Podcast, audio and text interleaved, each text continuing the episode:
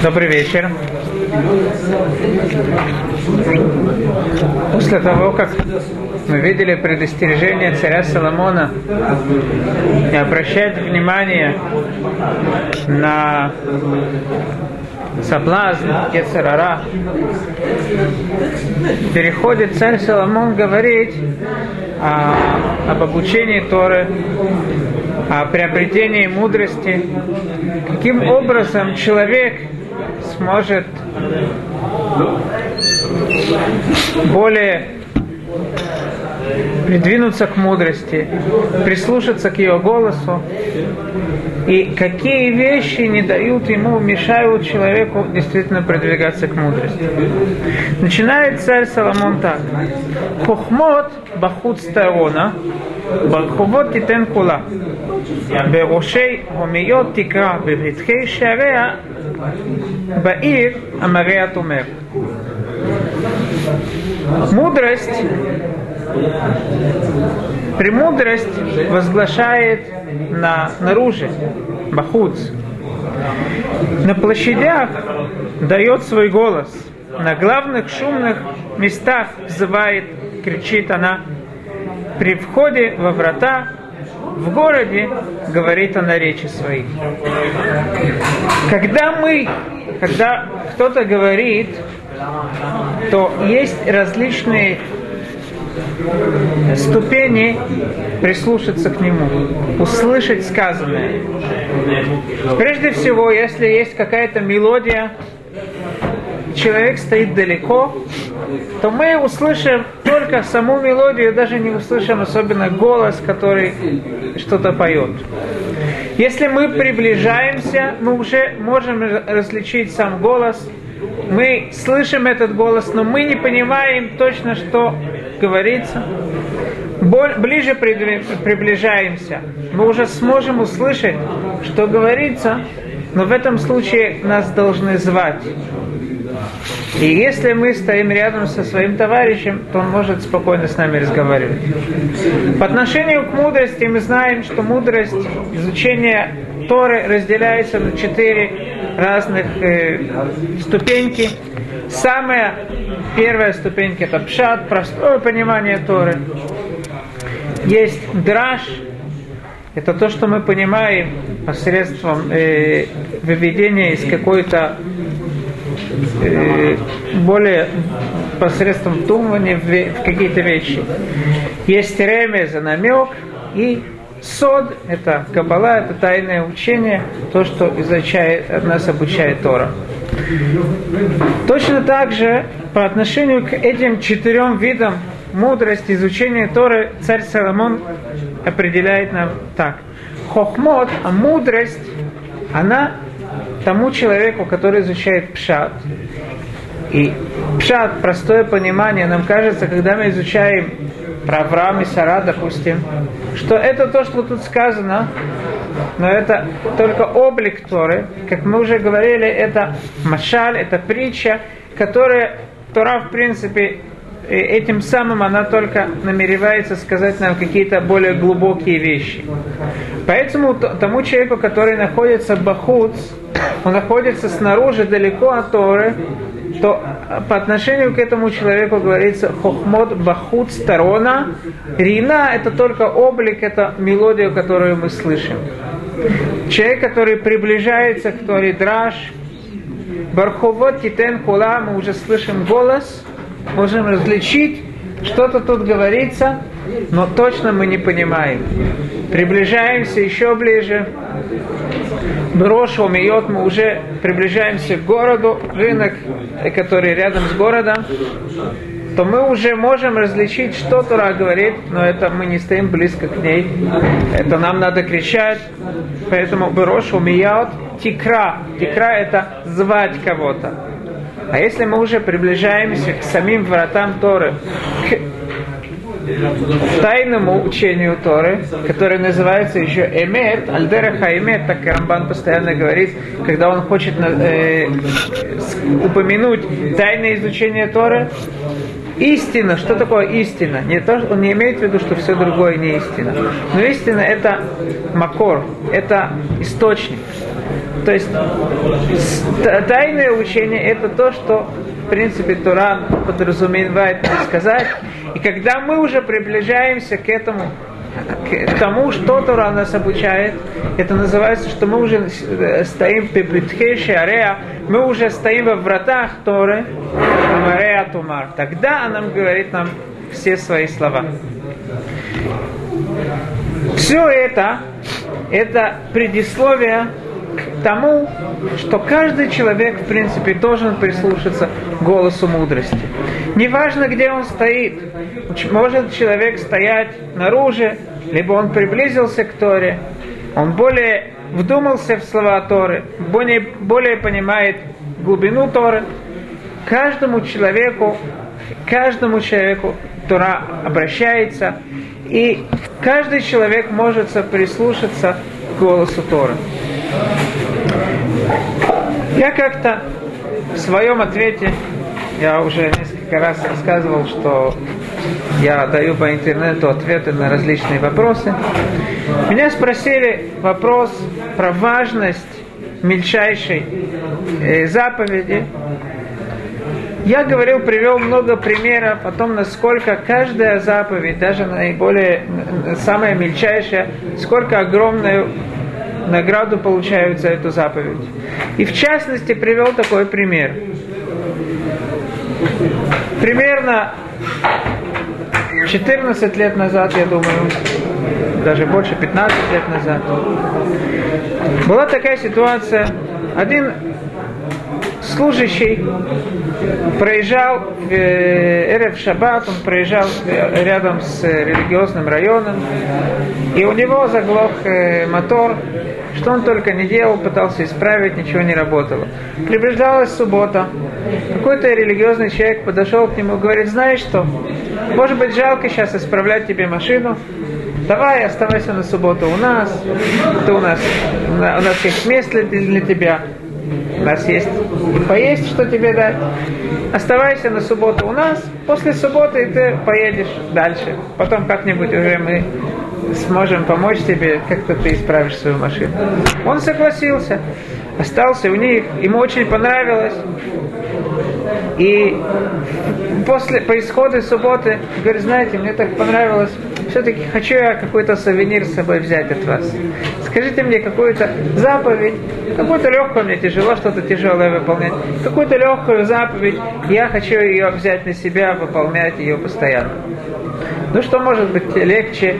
Ему сказали, самая легкая заповедь, это как завязывать шнурки. Скажи, пожалуйста, когда ты одеваешь ботинки, ты два ботинка сразу одеваешь или вначале один, а потом другой? Говорит, вначале один, потом другой. Когда ты завязываешь, ты завязываешь сразу два ботинка или вначале один, а потом другой? А вначале один, потом другой. Если так, так какая тебе, так какая тебе разница, в каком порядке завязываешь?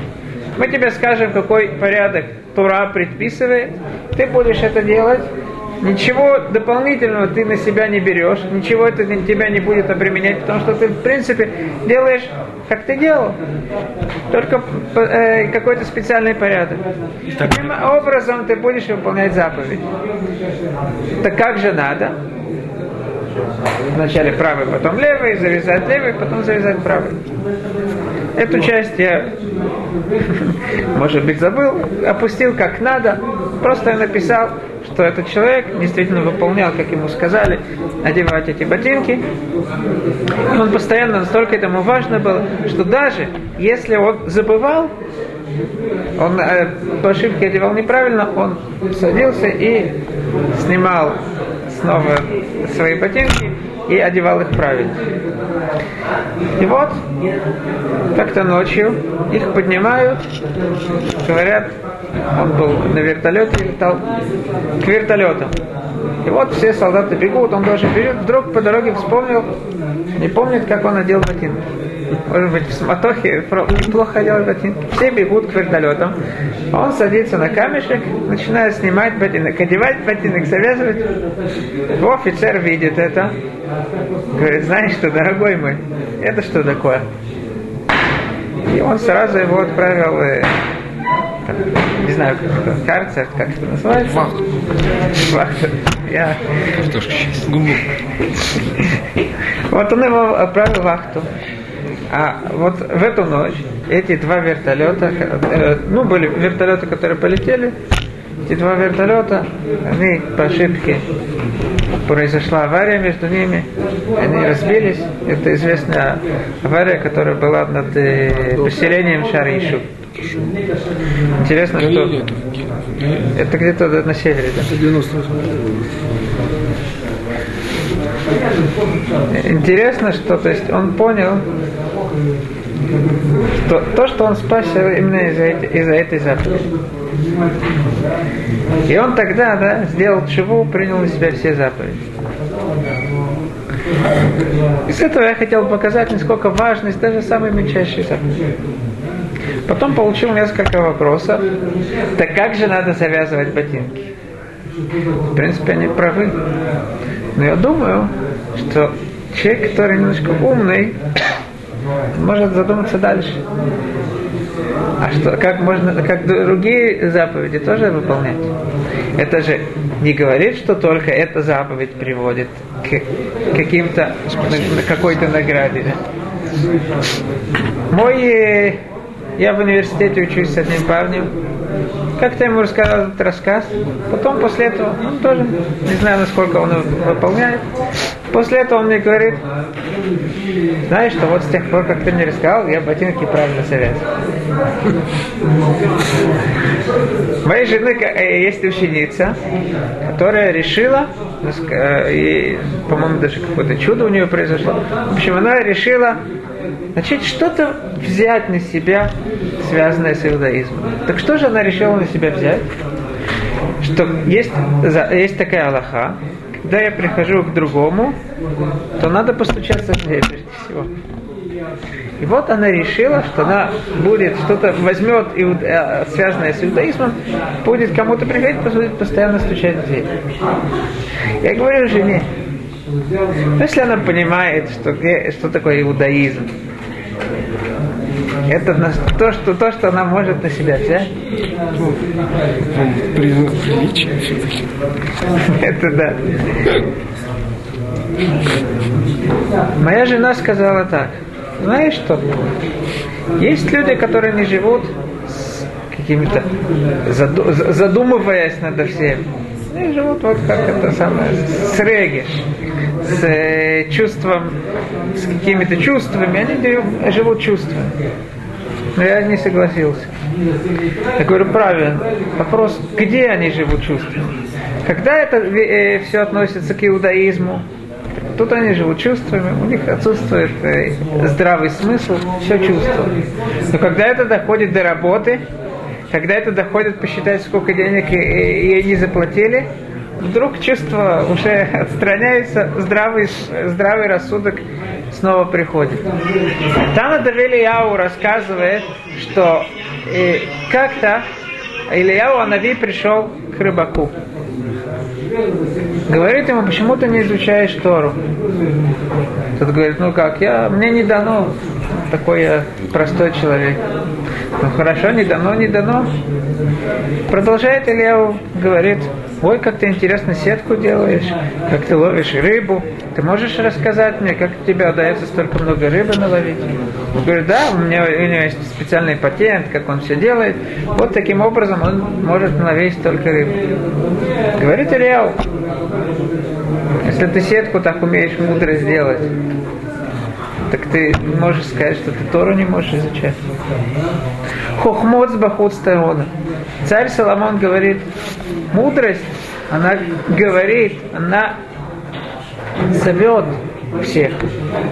Никакой человек не может сказать, я к мудрости не отношусь.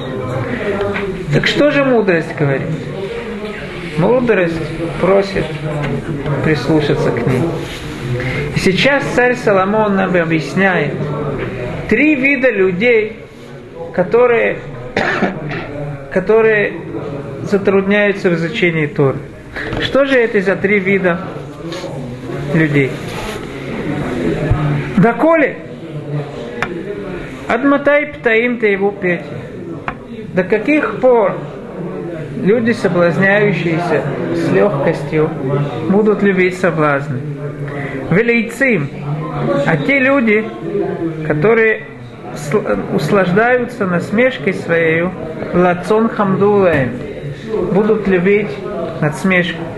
Укселим, а глупцы, ясны удар, будут ненавидеть с нами. Это три вида людей, которым тяжело изучать Тору. Первый вид те люди, которым тяжело изучать Тору, это те люди, которые любят идти за благами этого мира. От матай птаим его петь. До каких пор вы будете любить соблазн этого мира? Это первый тип. Велейцим лацон хамдулаем. Есть еще один тип людей, которые просто любят болтать. Тяжело начать учить Тору. Они встречают какого-то друга, могут... Есть даже люди идут в Бет-Мидраш, ты видишь, они уже пришли, но пока не сядут, они со всеми переговорят, и не знаю сколько времени. Они должны поговорить, поговорить, поговорить, поговорить, уже на, на учение не, не хватает времени. Эти люди, они любят поболтать. Это называется надсмешкой. Почему мы сейчас объясним? У кселим, а глупцы есть науда. А есть люди, которым просто тяжело. Они садятся, начинают учить. Они понимают, что надо учить. Для их не так зовет сильно уж э, этот мир. Не настолько любят болтать. Им настолько тяжело начать что-то учить, какие-то тяжелые вещи. Им это тяжело. Это называется укселим и снеудат. Глупцы возненавидят э, разум. Именно это последний вид человека называется Исныу возненавидят. Почему же? Хазалыш объясняет, что в отношениях между людьми не бывает какой-то промежуточной какого-то промежуточного звена. Либо человек любит другого, либо он ненавидит. То есть есть люди, которые мне вообще не важно, кто они такие. У меня никаких чувств по отношению к ним нет. Но чем они ближе ко мне, тем эти чувства, они вот постоянно идут. Либо, либо я люблю, либо ненавижу. У меня промежуточного чего не может быть. То есть это вот так и. Поэтому надо отдаляться от друга, немного его навещать, понизбя, чтобы он не насытился тобой. Когда он насытится, когда он уже не будет тебя возжелать, сразу возненавидит тебя. Это то, что сказано насчет Амнона. Вначале он возлюбил Тамар большой любовью, после того, как все чувства прошли, сразу он возненавидел большой ненавистью. Дат – это присоединение. Сознание, мы уже несколько раз говорили это слово дат, ваида, Адам – это Хава. Он с ней ее познал, то есть присоединился к ней. Эцдат товера – это дерево, дерево связи хорошего и плохого. Сознание – это то, что я при, прикрепляюсь к какой-то вещи, связываюсь с ней. Когда я не совсем люблю это, не люблю сознание, то я ненавижу. Те вещи, которые надо действительно понять, если мне тяжело с этим, то я хочу их отдалить от себя. Какое-то, какое-то чувство как бы ненависти возникает в этом человеке. Так какой же ответ по отношению к этим трем категориям людей? Что же им да даст возможность приблизиться к Торе и да начать изучать Тору? Мы не обратили еще внимания, извиняюсь, Велейцим Лацон Хамдулаем. Почему же те люди, которые так любят говорить, болтать. Почему же им это так нравится? Ведь если, понятно, хорошо поесть, в этом есть и большое удовольствие, какие-то другие удовольствия этого мира. А в чем же удовольствие болтать? Удовольствие болтать заключается в следующем. Каждая заповедь Торы Всевышний дает с небес такой дух, который тянет человека больше и больше делать эти заповеди. И чем больше эта святость этих заповедей, чем они более серьезные, тем меня больше тащит, я больше хочу их выполнять. И это то, что сказано в перке, а вот мецва гуререт мецва, заповедь тянет за собой заповедь. Чем больше я буду выполнять заповедь, тем мне больше ее не будет не доставать, и большее наслаждение я получу, выполняя эту заповедь. И наоборот. Каждую вещь которую Всевышний поставил к душа, святость, напротив этой вещи Всевышний поставил нечистоту, чтобы у нас была свобода выбора. Чем больше грех, который человек делает, тем больше его этот дух влечет делать еще одну, один грех, и тем больше он, он чувствует недостаток этого греха, и после того, как он его сделает, он будет делать наслаждение. Это то, что нам объяснит всевозможные грехи, которые есть в мире, в которых не казалось бы, что есть какая-то большая, большое наслаждение для человека. Возьмем, к примеру, есть такая кат, секта сатан называется. Такая секта сатан, сатанисты. Что же они делают? Они любят, допустим, они зарезают всяких кошек, пьют их кровь и так далее. Вот в чем спрашивается у них такая большая, большое наслаждение? Именно в том, что они делают какие-то такие большие грехи. Есть люди, которые любят ругаться плохими словами. Вот для них это большое удовольствие. Что-то такое вот нехорошее сделать. Именно в этом состоит удовольствие. И чем больше они будут делать это, тем больше удовольствия у них будет. Лейцанут. Что такое лейцанут? надсмешище – это отношение, не обращая внимания на какие-то вещи ко всему, что вокруг нас. Это выворачивание то есть надсмех это всегда я с легкостью отношусь к людям. Надсмеюсь над ними для меня это ничто.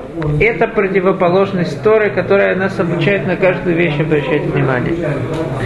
И поэтому лейцанут и болтовня это тоже, она часто идет именно из этого корня. Это то, что влечет меня болтать, потому что я не хочу обращать внимание на те вещи, которые я говорю. Хочу просто свое выплеснуть все, что во мне есть, не обращая внимания, не задумываясь на те вещи, которые я говорю, с легкостью относясь ко всему миру. Поэтому вся эта болтовня, она противоречит, она наоборот Торе. И точно так же, как Тора, самая большая заповедь, и слова Торы, они учат нас, нас привлекают еще больше и больше изучать их, точно так же надсмешище, болтовня нас, людей ведет еще больше и больше надсмеиваться. Что же поможет нам преодолеть эти три варианта, которые нам мешают изучать Тору. Ташуву ли тохахти, ине абия лахем рухи, удия двараитхем. Ташуву ли тохахти. Вернитесь к моим наставлениям. Когда человек задумается, он будет изучать мусар. Он задумается над наставлением, задумается, над, что в конце концов с человеком станет, куда он идет. Далее, Миллиана Таулех, куда ты идешь? Лемком Рима Афар Ветулея, к месту, где червяки. Он, если будет постоянно об этом задумываться, это то, что ему поможет преодолеть соблазн этого мира.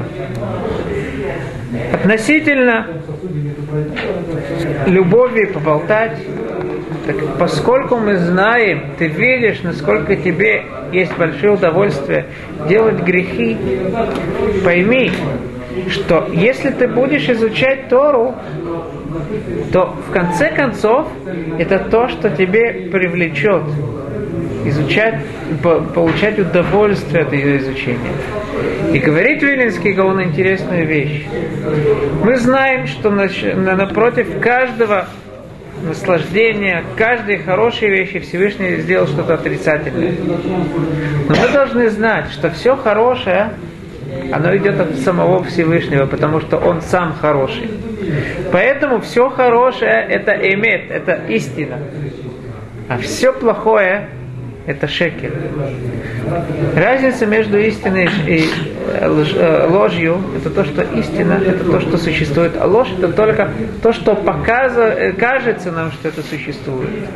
Поэтому, несмотря на то, что мы кажем, нам кажется, что вот-вот человек получает удовольствие от всех грехов, это не настоящее удовольствие. Он никогда не может полностью удовлетвориться от своих грехов. Тот человек, который же да, идет по, по ступам Торы, который выполняет мицвод, то наслаждение, которое он получает от, от выполнения заповедей, это настоящее наслаждение. И это то, что говорит царь Соломон. Аби Аллахем Рухи. Я дам свою, свой такой дух, который приведет вас к святости, к желанию больше, ближе приблизиться к святости. Что же царь Соломон отвечает относительно третьей, может быть, это более э, часть, которая связана со всеми нами, которая ближе к нам всем. Это трудность изучать Тору. Иногда открываешь книгу, чувствуешь нет сил. Что же царь Соломон, чему же он нас научит, как преодолеть это препятствие? Зрадашем тогда в следующий раз поговорим на эту Спасибо большое.